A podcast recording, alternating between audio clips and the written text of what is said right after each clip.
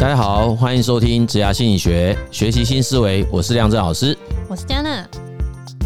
这一集呢，又到了我们年底的好书推荐时间，来跟我们听众聊聊说，哦，二零二三年要过完了，那在这一年当中，我们有没有看了哪些书是值得推荐给大家？或是其实我们在节目上也常常推荐。那今天就挑选了几本来。做一个分享，虽然说我们今年好像看的，好像看的比较少。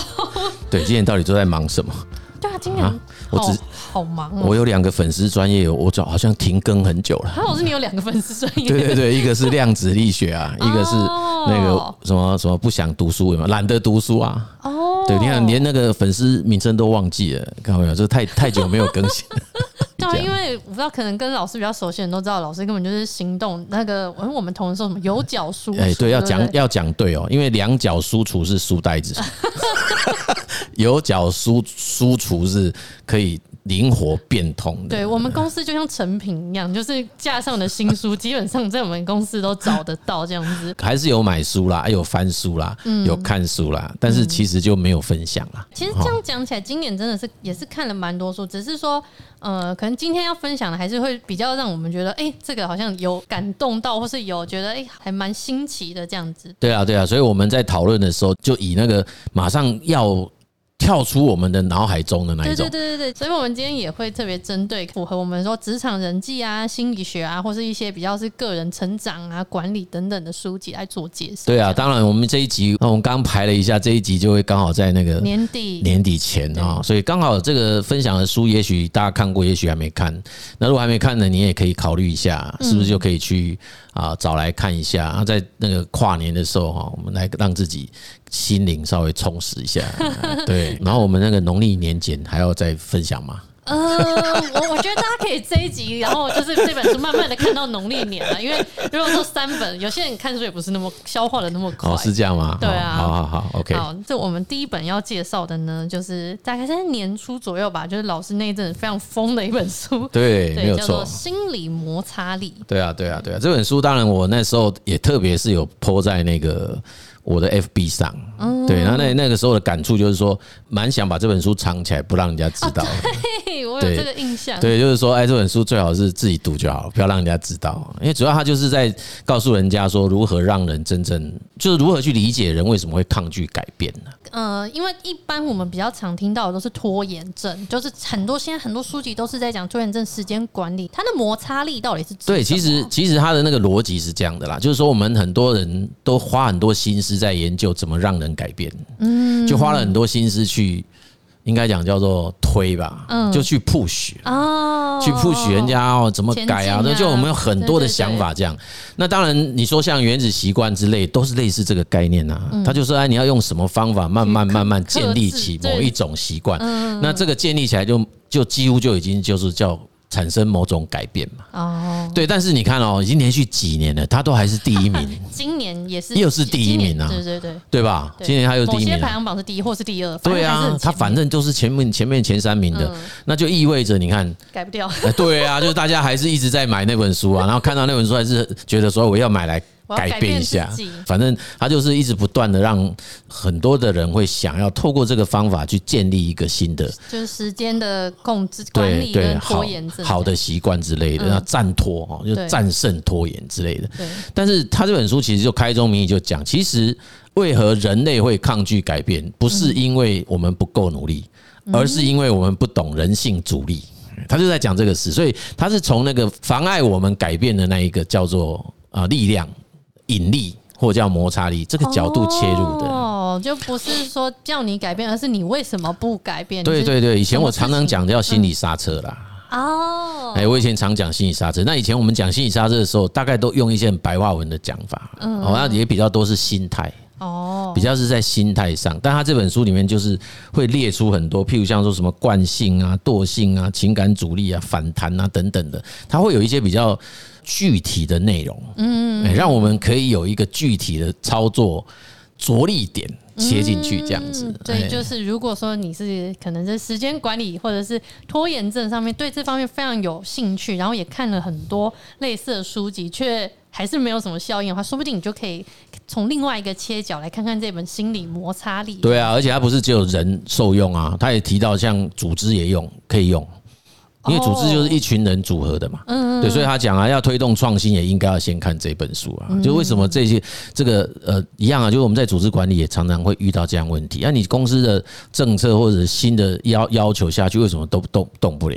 嗯，这不是因为到底是什么事情阻碍？对啊，很多人都都是有这种感触吧？为什么我们的同仁就没有按照你想要做的做？嗯，对啊，有些人就会想说，从什么领导力改善啊，从东从西去做这些，对不对？应该先先把根本的那个障碍。移除对对对对，我们就要去了解为什么人他不愿意动，对，就先把那个移掉，那就等于说我们先放开那个刹车，有没有？那那就让他可他就会比较处于那个可移动状态，再去推动，再去推他，就比较省一点力。所以为什么我那时候会说这本书最好就藏起来，不要让人家知道？而且我也怀疑这本书应该卖的不是很好，因为它没有在排行榜内。对，好冷门哦。所以呃不是冷门，我在想是不是很多人。看的都跟我一样，就是嗯，这本自己藏起来就好，不要给人家。对，老师也藏了一年，到年底才有了。我有分享啊，对我有分享啊，只是我们流量不是那么大，对，所以大家就比较没有办法真的在那个第一时间看到我们分享的东西。这样。好，那第二本要推荐的，就是我相信听众应该已经听烂，就是我们就自从看了那本书之后，好几集的问题，我们就马上想到。这一本书，它就叫做《礼貌的力量》。对啊，这本书真的也是呃，我们极力推荐哦。你看到现在为止，我们公司那本书到现在仍然没有对，还没有回到我们的架上，也不晓得是谁借走。所以我们还在考虑说，因为我们刚刚买的那个电子书有送那个 优惠券，就是在收藏一本。对对对对对对对，就把它收藏起来。那主要当然也是最近也有会想到这本，也是因为在日常生活中啊，然后在商场活动中，不断的碰到有很多呃来自企业界的、来自各个领域，诶，他都会建议我们要开那种跟。人际关系沟通。对，还有其实听起来就是礼貌课。嗯，我举例哈，因为就是有有那种很明确具体的要求。他说：“老师，那个最近我们公司很蛮幸运的，找到了蛮多年轻的啊工作者哈，就是青年那个新同仁。嗯，可是我们很多主管突然发现，呃，很难读懂他们的文字，就是不管是他的那个 Line 或者是他的 Email，他们都很很讶异，怎么会是用这种方式在写内容，对，以前没有标点符号就会被检讨，现在甚至有一些还会传一些。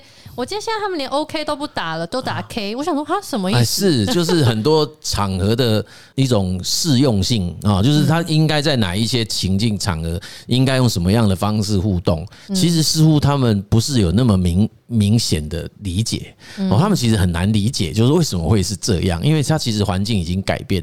这个，当我们有一集曾经提过那个叫做角色转换嘛，哈，就是角色的脱离跟再进入。可是他说，好像也不是只有这个问题，因为他们也不至于在工作上不能胜任，嗯，哦，好像啊，工作表现很不错，那态度其实也不会太糟。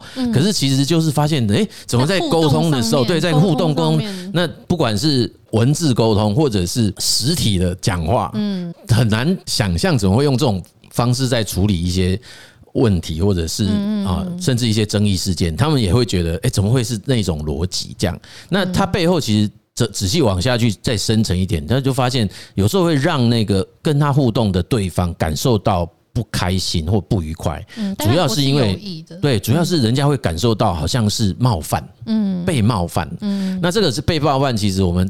退回来讲，就是就是礼貌问题啊。对啊，因为其实职场里真的比较少人在讲，大家都是通常都是讲沟通跟管理。可是其实有时候稍微改善一下这样子的，其实它就是一个观念。很多人会用很多的技巧去教，但是实际上还没有没有人去。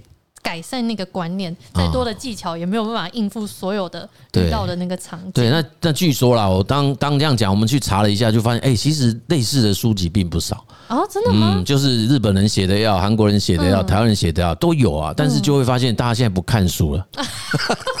所以我们就变成说有点小麻烦的是，那要用什么方式，用什么载体，用什么样的方式才能把这个讯息给传递到新的世代身上去？这样啊？那我们不是说对错了，而是应该怎么样子让总是会有一个一定的一个基准嘛？那个社会的期待一种要求，你你在这个正式场合就应该用什么方式去表达，去呈现自己的想法，或者是你文字要怎么去写啊？那这个我相信应该蛮多人都会感同身受吧？就是你可能会接到一一封信是没有署名的，哎，或者是没有抬头的。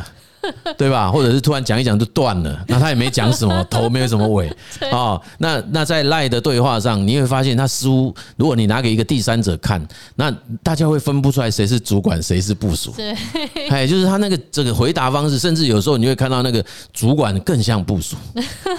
对。嗯，我觉得这本书还有一个好处是，它不管是你今天就算你是主管，还是你是员工，还是你是任何角色，其实你都适用，因为这个就是一个你跟人在互动，我觉得它可以让你更有同理心嘛。是啊，是啊，是啊，对，就是稍微要去激发起那样子的一种换位思考了。对，然后也也能够去体谅一些人，说他为什么会那样做，你原来是他不是坏人，是他他不懂。对啊，然后更进一步，以我们学心理学的，我们就会想说，可能要在训练的就是一种叫心理位移啊，就是那个位格的移动，也就是自己要训练到说，这个这比较具体啊。同理心真的太抽象了。我还我我们台湾我们也有老师是同理心专家，他还会有那个啊什么十种同理心的那种那种操作模式和训练等等，哦，那个是真的是很厉害的专业。可是对一般人来讲，可能就是学了。就过目即忘哟，对，所以我们就有没有可能说，哎，用比较不是这么样子严肃，让他让暂时让他们可以呃快速的去理解，嗯，好，其实就是我们讲，可能就是一种移动嘛。你在做一件事、讲一句话，或者是想要发一个文章，可能都要先去设定，嗯，他有没有可能稍微换位思考一下，嗯，就哎，这个东西如果换成我是对方，嗯，啊，我收到这个东西，我有什么样的感受？嗯，那其实那就是一种。我们讲叫心理位移啦，这种训练就是一种心理位移。嗯，那这个就不要讲到那么高层次，叫什么同理心了。对，就是它就是个心，就是这样移动，让自己这样训练一下，也许在做事情上就会比较面面俱到一点。那呈现于那个互动中，它的那个礼貌成分就会。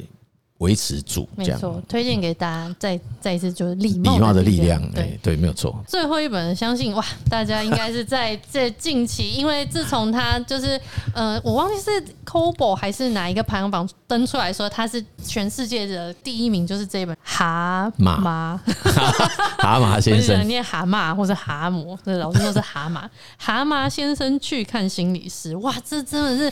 当初我在那个成品经过的时候，看到那封面有有它太亮了，所以我就 忍不住看一下。可是看到就觉得嗯不太想看，可是结果它现在就爆红，所以我们还是不争气的看。啊，我是预购的时候买的，买的时候不瞒大家讲啊，就是是因为那个卡片吸引我的，因为它书上有附卡片。哦，那那卡片也很橘耶。啊，没有关系，反正就觉得买到赚到的感觉。但是预购完以后，其实就放着嘞。为什么放？因为太多人推荐，我想说，那这个我就不想看了。哦，这个叛逆成这样，真糟糕。就放很久哎，我就是放很久，一直到那个就是。近期对近期我们才想拿起来看一下，因为就是看到有那个排行榜，听到嘛，哈，就听到排行榜说哇，为什么？对，我想怎么会呢？这个书怎么会红成这样？到底怎么回事？就拿起来看，真的是真的很好看，因为它很它很好读，它就像一本故事书一样，就是好像很容易就进入它的那个剧情里面，深入浅出嘛。对啊，对啊，对，就是可以去理解它的这个故事啊。然后我相信现在很多人在谈这个，对，这样的书我一天可以看五本啊，那一年可以看一千五百。百本，不过这个不是在开，不是在讽刺啦。我是说，他的书真的很好读，嗯，但是它是寓意深很深的，嗯，哎，它是有寓意的哈。那主要是我不太确定大家是不是有读到那个它里面所用的一些心理学的理论基础啦，嗯，好，因为这本书其实它是踩在那个沟通分析心理学之父伯恩，哎，不是我们那个。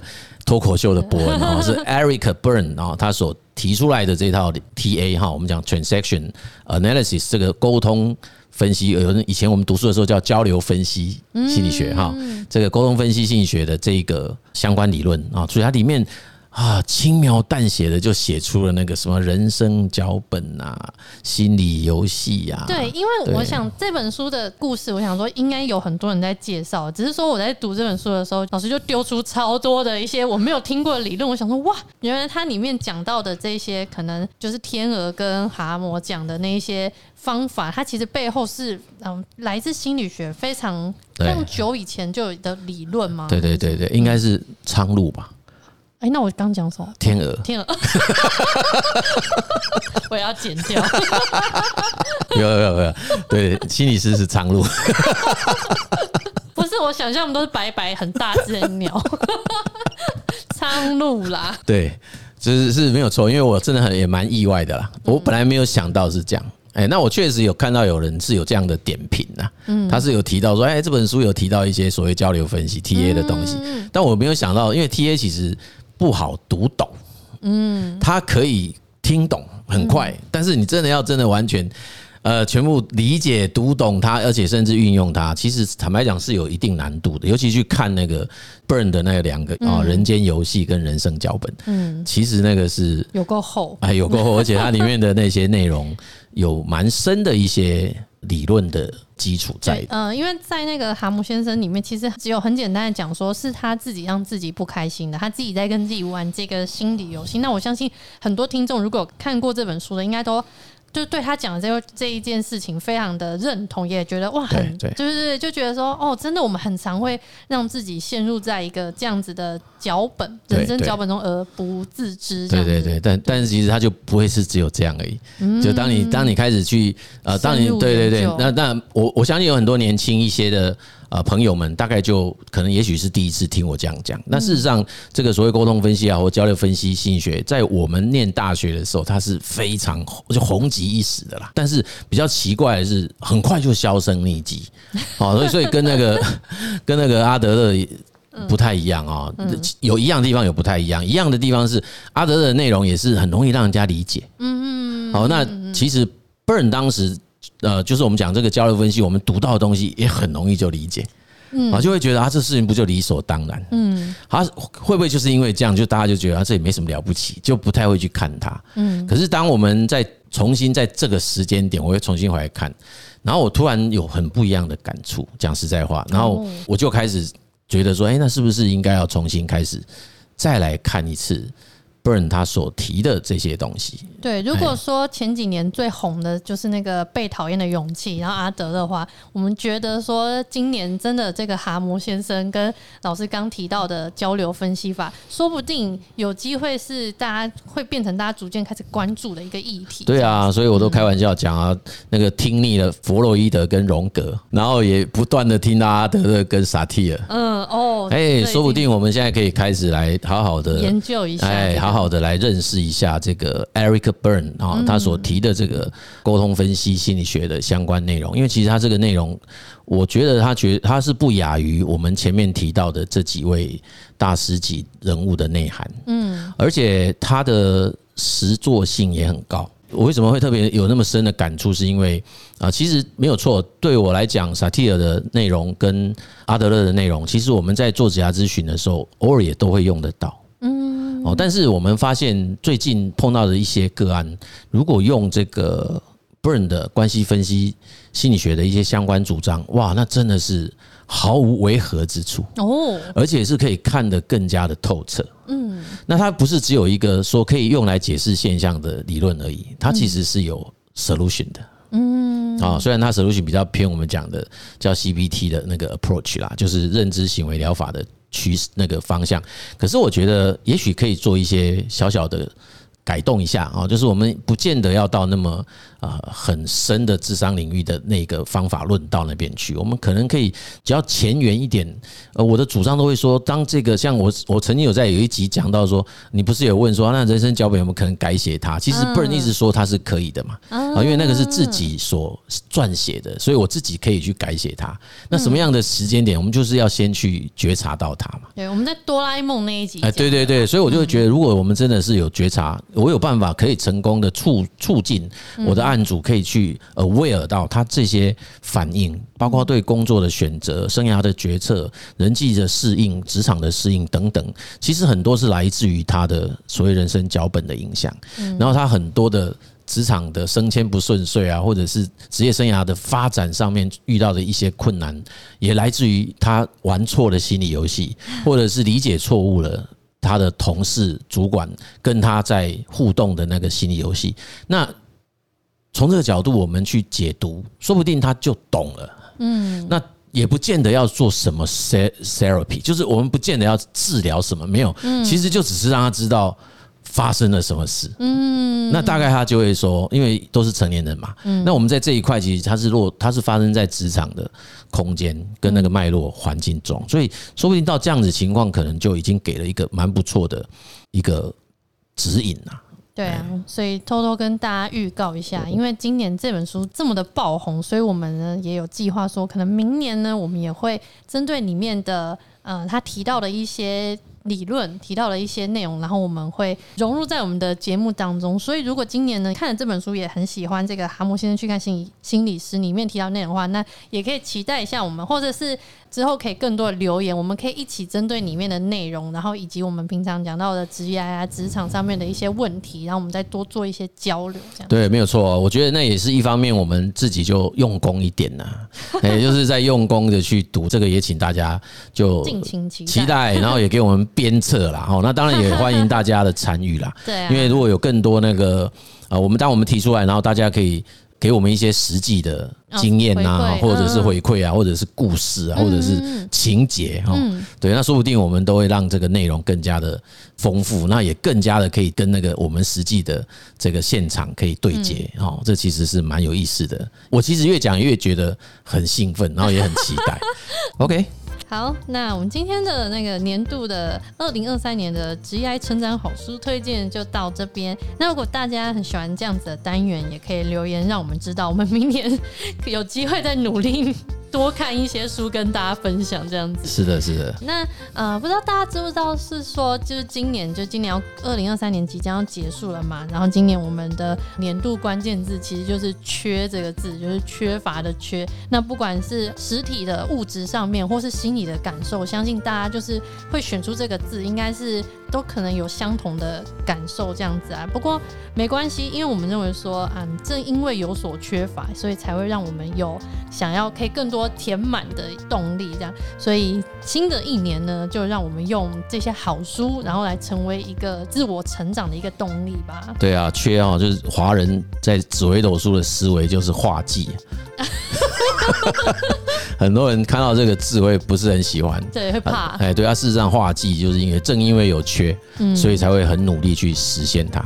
所以呃，我们就用这个来彼此共勉啦。哎，对。好，那因为是年底嘛，也不免俗啦，就是要祝大家新年快乐，新年快乐，就是 Happy New Year，但是早年，因为还有几天。对，那谢谢大家的收听哈，子牙心理学，我们下集见，拜拜，明年见啊，明年见，明年见，拜拜。